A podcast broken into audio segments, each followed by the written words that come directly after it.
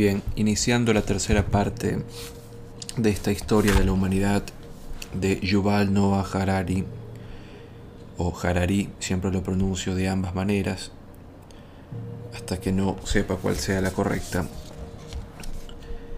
Em, de animales a dioses, breve historia de la humanidad. Tercera parte que se titula La unificación de la humanidad que a su vez se divide por supuesto en capítulos, el noveno de ellos que es el que corresponde su lectura, la flecha de la historia.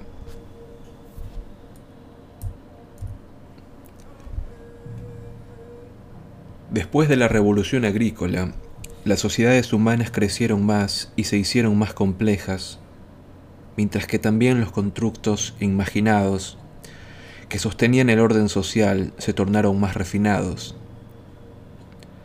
Los mitos y las ficciones acostumbraron a la gente, casi desde el momento del nacimiento, a pensar de determinada manera, a comportarse de acuerdo con determinados estándares, desear ciertas cosas y observar determinadas normas. Por lo tanto, crearon instintos artificiales que permitieron que millones de extraños cooperaran de manera efectiva. Esta red de instintos artificiales se llama cultura.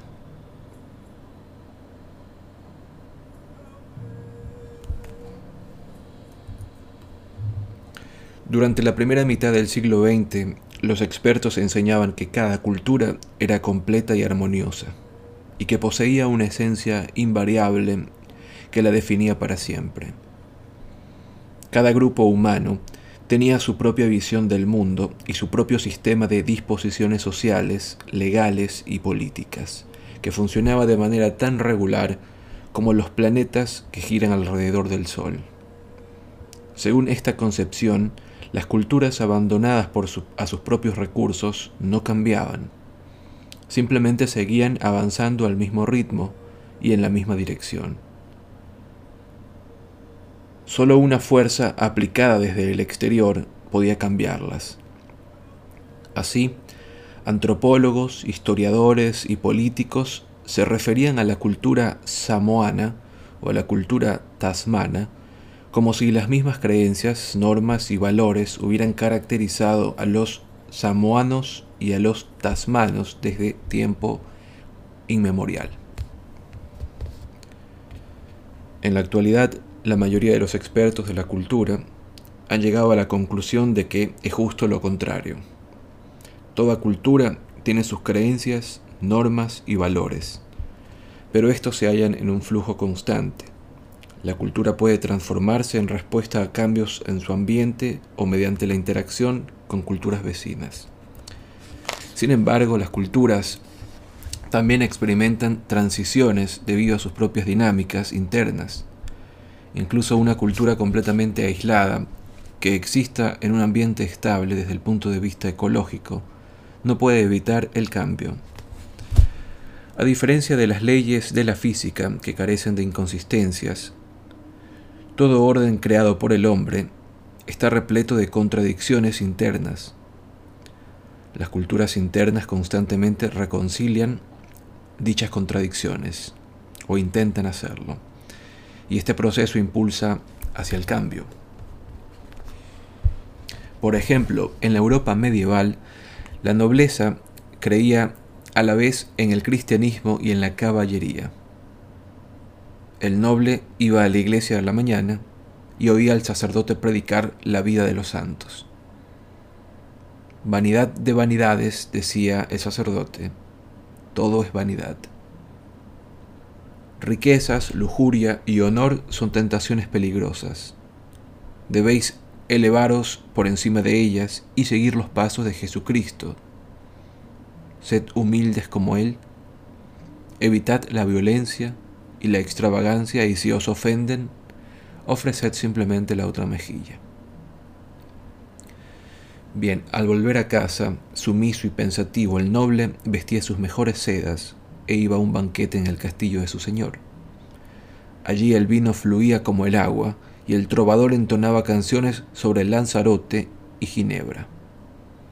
y los invitados intercambiaban bromas subidas de tono y sangrientos relatos bélicos.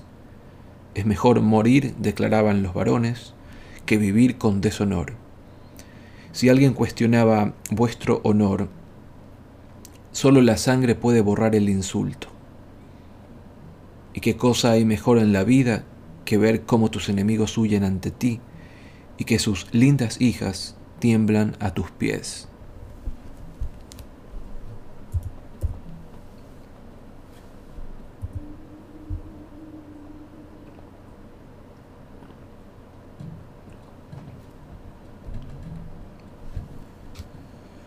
La contradicción nunca se resolvió por entero, pero mientras la nobleza, el clero y los plebeyos trataban de resolverla, su cultura cambió.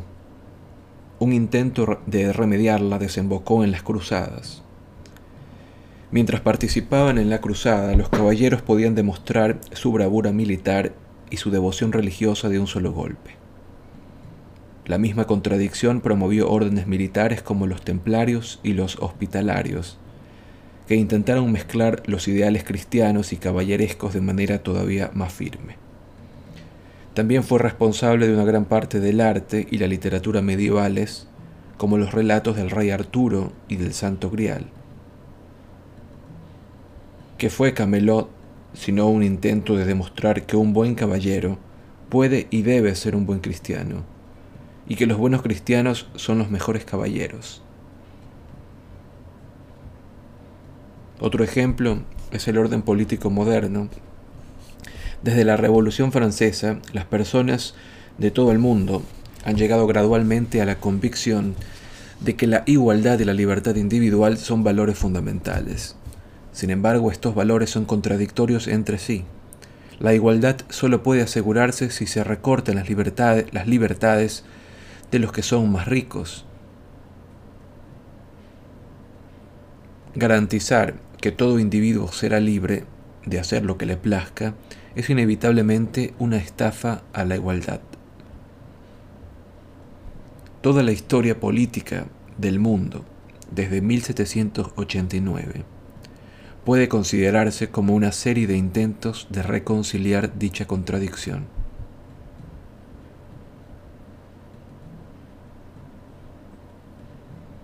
Quien haya leído una novela de Charles Dickens sabe que los regímenes liberales de la Europa del siglo XIX daban prioridad a la libertad individual, aunque ello supusiera llevar a la cárcel a familias pobres e insolventes y dar pocas opciones a los huérfanos como no fueran las de incorporarse a las escuelas de, raterillos o rateros.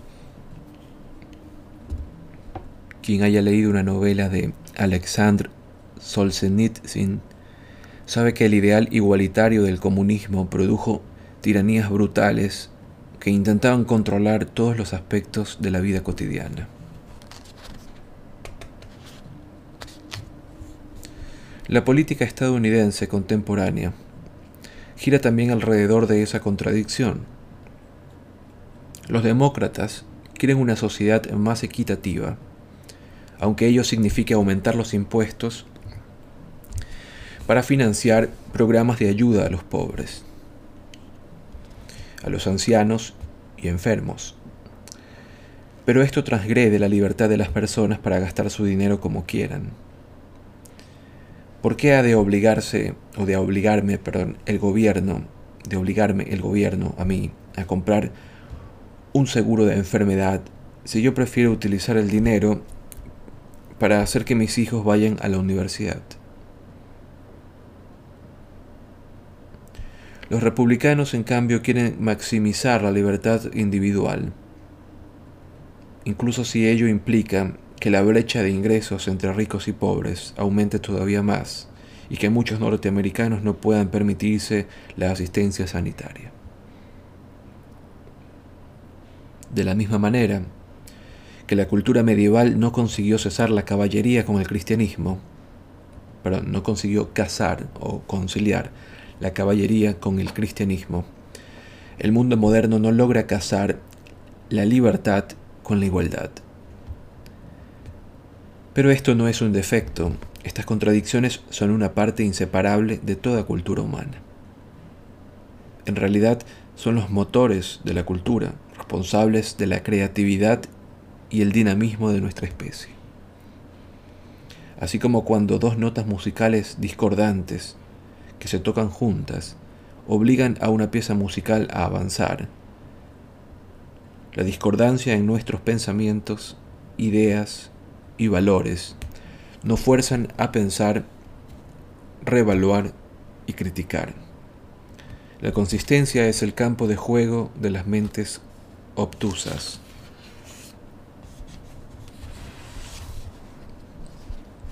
Si las tensiones, los conflictos y los dilemas irresolubles son la sazón de toda cultura, un ser humano que pertenezca a cualquier cultura concreta ha de tener creencias contradictorias y estar dividido por valores incompatibles. Esta es una característica tan esencial de cualquier cultura que incluso tiene nombre. Disonancia cognitiva.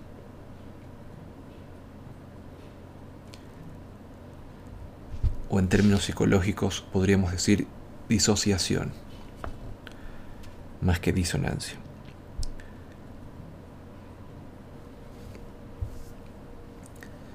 A veces se considera que la disonancia o disociación cognitiva es un fracaso de la psique humana. En realidad se trata de una ventaja vital. Si las personas no hubieran sido capaces de poseer creencias y valores contradictorios, probablemente habría sido imposible establecer y mantener ninguna cultura humana.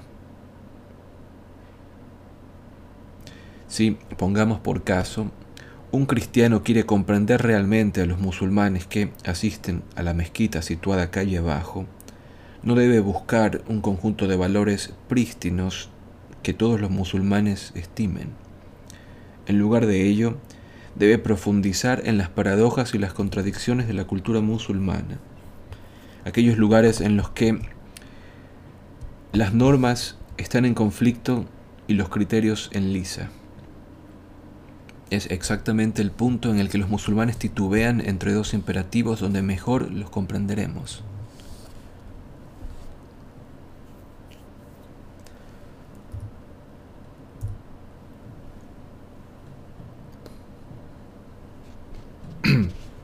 El satélite espía.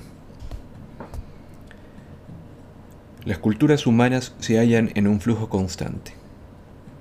Dicho flujo es completamente aleatorio o sigue una pauta general. En otras palabras, ¿la historia tiene dirección? La respuesta es sí. A lo largo de los milenios, las culturas pequeñas y sencillas se conglutinan gradualmente en civilizaciones mayores y más complejas, de manera que el mundo contiene cada vez menos megaculturas, cada una de las cuales es mayor y más compleja.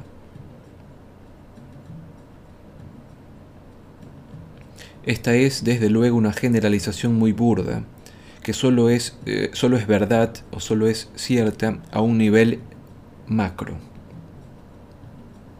A nivel micro, parece que para cada grupo de culturas que se conglutina en una megacultura, existe una megacultura que se descompone en fragmentos. El cristianismo convirtió a cientos de millones de personas al mismo tiempo que se escindía en numerosas sectas la lengua latina se extendió por toda la Europa occidental y después, perdón, occidental y central, y después se dividió en dialectos locales que a su vez terminaron por convertirse en idiomas nacionales. Pero estas desintegraciones son inversiones temporales en una tendencia inexorable hacia la unidad. Percibir la dirección de la historia es realmente cuestión de situarse en una, posición eh, ventajosa. Cuando contemplamos la historia desde la proverbial vista de pájaro, que examina los acontecimientos en términos de décadas o de siglos, es difícil decir si la historia se desplaza en la dirección de la unidad o de la diversidad.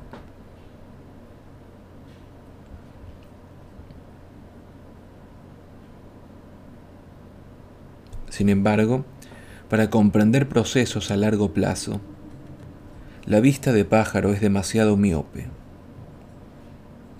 Haríamos mejor en adoptar, en cambio, el punto de vista de un satélite espía cósmico que escudriña milenios en lugar de siglos. Desde esta posición ventajosa resulta clarísimo que la historia se desplaza implacablemente hacia la unidad. La decisión del cristianismo y el hundimiento del imperio mongol no son más que pequeños obstáculos a la velocidad en la autopista de la historia.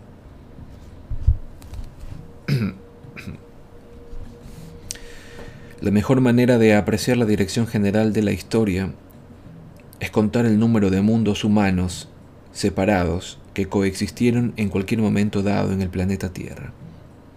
Hoy en día estamos acostumbrados a pensar en el planeta entero como una única unidad, pero durante la mayor parte de la historia la Tierra era en realidad una, galaxia entera de mundos humanos aislados. Consideremos Tasmania, una isla de tamaño medio al sur de Australia. Quedó separada del continente australiano alrededor del 10.000 a.C., cuando el final del periodo glacial provocó el ascenso del nivel del mar. En la isla quedaron unos pocos miles de cazadores recolectores que no tuvieron ningún contacto con otros seres humanos hasta la llegada de los europeos en el siglo XIX. Durante 12.000 años, nadie supo que los tasmanos estaban allí, y ellos no sabían que hubiera nadie más en el mundo. Tuvieron sus guerras, sus luchas políticas, oscilaciones sociales y desarrollos culturales. Pero en lo que respecta a los emperadores de China o los gobernadores de Mesopotamia, Tasmania hubiera podido hallarse perfectamente en una de las lunas de Júpiter. Los tasmanos vivían en un mundo propio. América y Europa, asimismo, fueron mundos separados durante la mayor parte de sus respectivas historias. En el año 378 a.C., el emperador romano Valente fue derrotado y muerto por los godos en la batalla de Adrianópolis. El mismo año, el rey Shak-Tok Akak de Tikal fue derrotado y muerto por el ejército Teotihuacán. Tikal era una importante ciudad-estado maya, mientras que Teotihuacán era la mayor ciudad de América con casi 250.000 habitantes, el mismo orden de magnitud que su contemporánea Roma. Bien, no hubo absolutamente ninguna relación entre la derrota de Roma y el auge de Teotihuacán. Roma podría haber estado situada en Marte y Teotihuacán en Venus. ¿Cuántos mundos humanos diferentes coexistían en la Tierra? Alrededor de 10.000 a.C. Nuestro planeta contenía muchos miles de ellos.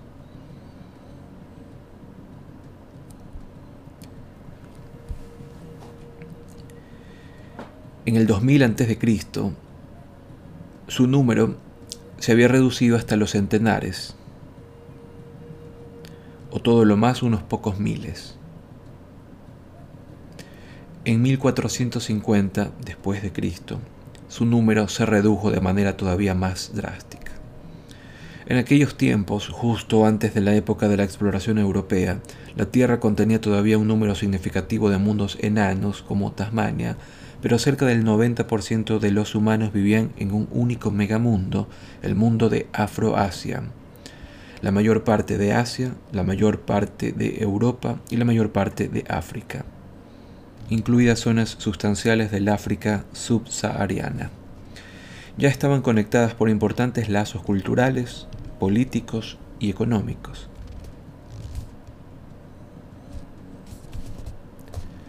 La mayoría de la décima parte del resto de la población humana estaba dividida entre, entre, cuatro mundos de tamaño y complejidad considerables. 1. El mundo mesoamericano, que comprendía la mayor parte de América Central y partes de América del Norte. 2.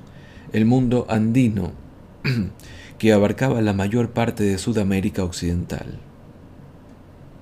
3 el mundo australiano, que comprendía el continente de Australia. Y 4. El mundo oceánico, que incluía la mayoría de las islas del Océano Pacífico sudoccidental, desde Hawái a Nueva Zelanda. A lo largo de los 300 años siguientes, el gigante afroasiático engulló a todos los demás mundos. Engulló el mundo mesoamericano en 1521, cuando los españoles conquistaron el imperio azteca. Por la misma época le dio el primer mordisco al mundo oceánico durante la circunnavegación del globo por Fernando de Magallanes y poco después completó su conquista. El mundo andino se hundió en 1532 cuando los conquistadores españoles aplastaron el imperio inca. Los primeros europeos desembarcaron en el continente australiano en 1606. Y aquel mundo prístino llegó a su fin cuando empezó de veras la colonización británica en 1788. Quince años después, los británicos establecieron su primera colonia en Tasmania, con lo que pusieron al último mundo humano autónomo dentro de la esfera de influencia afroasiática. El gigante afroasiático tardó varios siglos en, digerir, en digerir todo lo que había engullido, pero el proceso fue irreversible Hoy en día casi todos los humanos comparten el mismo sistema geopolítico, todo el planeta está dividido en estados reconocidos internacionalmente. El mismo sistema económico, las fuerzas capitalistas del mercado modelan incluso los rincones más remotos del planeta. El mismo sistema legal, los derechos humanos y la ley internacional son válidas en todas partes, al menos teóricamente. Y el mismo sistema científico, Expertos en Irán, Israel, Australia y Argentina tienen exactamente la misma opinión acerca de la estructura de los átomos o el tratamiento de la tuberculosis. La cultura global única no es homogénea. De la misma manera que un único cuerpo orgánico contiene muchos tipos diferentes de órganos y células, así nuestra única cultura global contiene muchos tipos diferentes de estilos de vida y de gente desde corredores de bolsa de Nueva York hasta pastores afganos.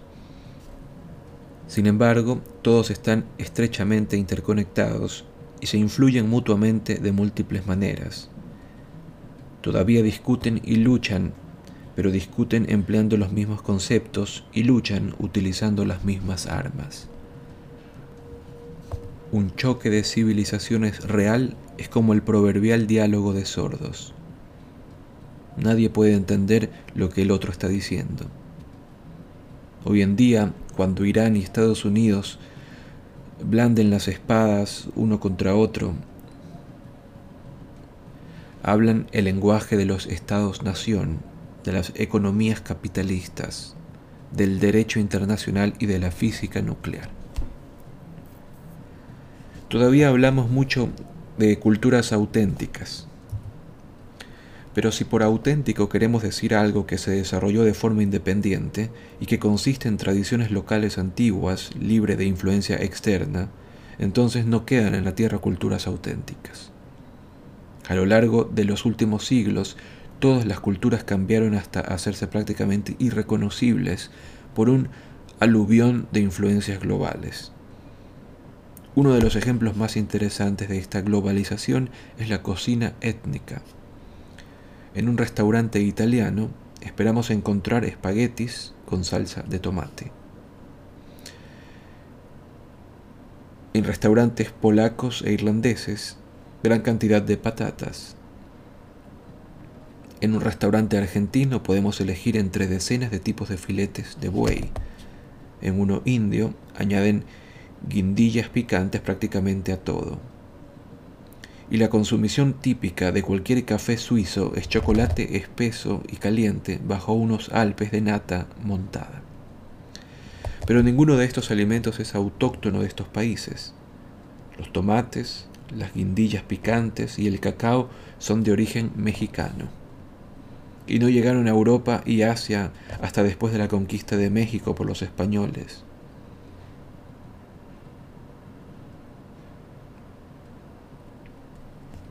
Julio César y Dante Alighieri nunca hicieron girar espaguetis bañados en tomate en su tenedor, ni los tenedores se habían inventado todavía. Guillermo Tell nunca probó el chocolate y Buda nunca sazonó su comida con guindilla. Las patatas llegaron a Polonia e Irlanda hace apenas 400 años. El único filete que se podía obtener en Argentina en 1492 era de una llama. Los films de Hollywood han perpetuado la imagen de los indios de las llanuras como jinetes valientes que atacaban intrépidamente los carromatos de los pioneros europeos para proteger las costumbres de sus antepasados. Sin embargo, estos jinetes americanos nativos no eran los defensores de alguna cultura antigua auténtica. Por el contrario, eran el producto de una revolución militar y política importante que barrió las llanuras del oeste de Norteamérica en los siglos XVII y XVIII como consecuencia de la llegada de los caballos europeos. En 1492 no había caballos en América.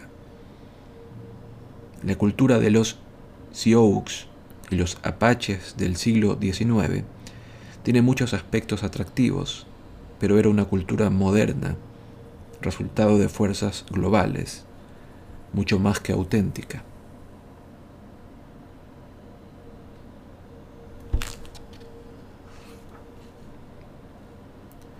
La visión global. Desde una perspectiva práctica, la fase más importante en el proceso de unificación global tuvo lugar en los últimos siglos, cuando los imperios crecieron y el comercio se intensificó. Entre las gentes de Afroasia, América, Australia y Oceanía se establecieron lazos cada vez más estrechos. Así, las guindillas picantes llegaron a la comida india y el ganado español empezó a pastar en Argentina. Pero, desde una perspectiva ideológica, un acontecimiento más importante todavía tuvo lugar durante el primer milenio antes de Cristo, cuando arraigó la idea de un orden universal.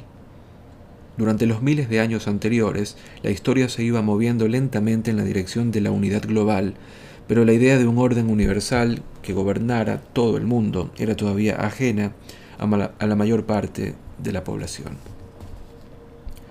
Homo sapiens evolucionó para pensar que la gente se dividía entre nosotros y ellos. Nosotros era el grupo situado en nuestro entorno inmediato quien quiera que uno fuera, y ellos eran los demás. En realidad, ningún animal social se mueve nunca por los intereses de toda la especie a la que pertenece. A ningún chimpancé le preocupan los intereses de la especie del chimpancé. Ningún caracol levantará un tentáculo por la comunidad global de caracoles. Ningún macho alfa de león se esfuerza para convertirse en rey de todos los leones y en ninguna entrada eh, a una colmena de abejas se puede encontrar el eslogan Abejas obreras del mundo, uníos. Pero a partir de la revolución cognitiva, Homo sapiens se hizo cada vez más excepcional a este respecto la gente empezó a cooperar de manera regular con personas totalmente extrañas, a las que imaginaba como hermanos o amigos. Pero dicha hermandad no era universal. En algún lugar del valle vecino, o más allá de la sierra montañosa, todavía se podía sentir que estaban ellos, cuando el primer faraón, Menes, unificó Egipto alrededor del 3000 a.C., para los egipcios era evidente que el país tenía una frontera y que más allá de las fronteras acechaban los bárbaros. Los bárbaros eran extranjeros, amenazadores e, e interesantes únicamente en la medida que tuvieran tierras o recursos naturales que los egipcios quisieran. Todos los órdenes imaginados que la gente creaba tendían a ignorar una parte sustancial de la humanidad,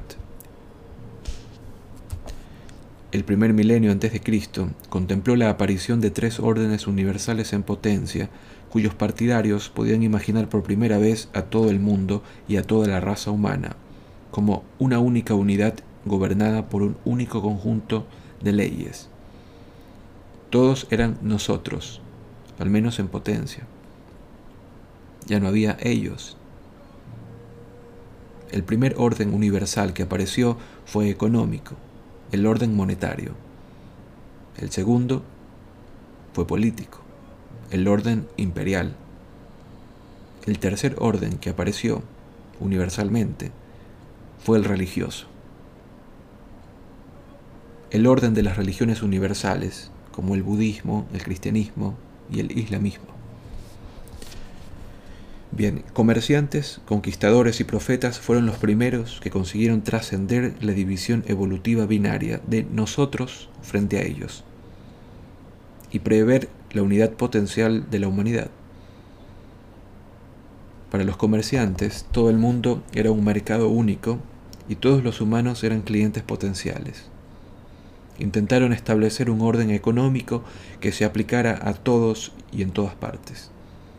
Para los conquistadores, el mundo entero era un imperio único y todos los humanos eran súbditos en potencia, mientras que para los profetas todo el mundo sostenía una única verdad y todos los humanos eran creyentes en potencia. También ellos intentaron establecer un orden que fuera aplicable para todos y en todas partes. Durante los últimos tres milenios, la gente hizo intentos cada vez más ambiciosos para que esta visión global llegara a cumplirse. Los tres capítulos siguientes discuten de qué manera el dinero, los imperios y las religiones universales se expandieron y cómo establecieron los cimientos del mundo unido de hoy en día. Empezaré con el relato del mayor conquistador de la historia, un conquistador provisto de una tolerancia y adaptabilidad extremas, gracias a las cuales ha convertido a la gente en ardientes discípulos. Personas que no creen en el mismo Dios ni obedecen al mismo rey, están más que dispuestas a utilizar la misma moneda. A Osama Bin Laden, a pesar de todo su odio a la cultura estadounidense, la religión estadounidense y la política estadounidense, le encantaban los dólares estadounidenses. ¿Cómo consiguió triunfar el dinero donde dioses y reyes fracasaron?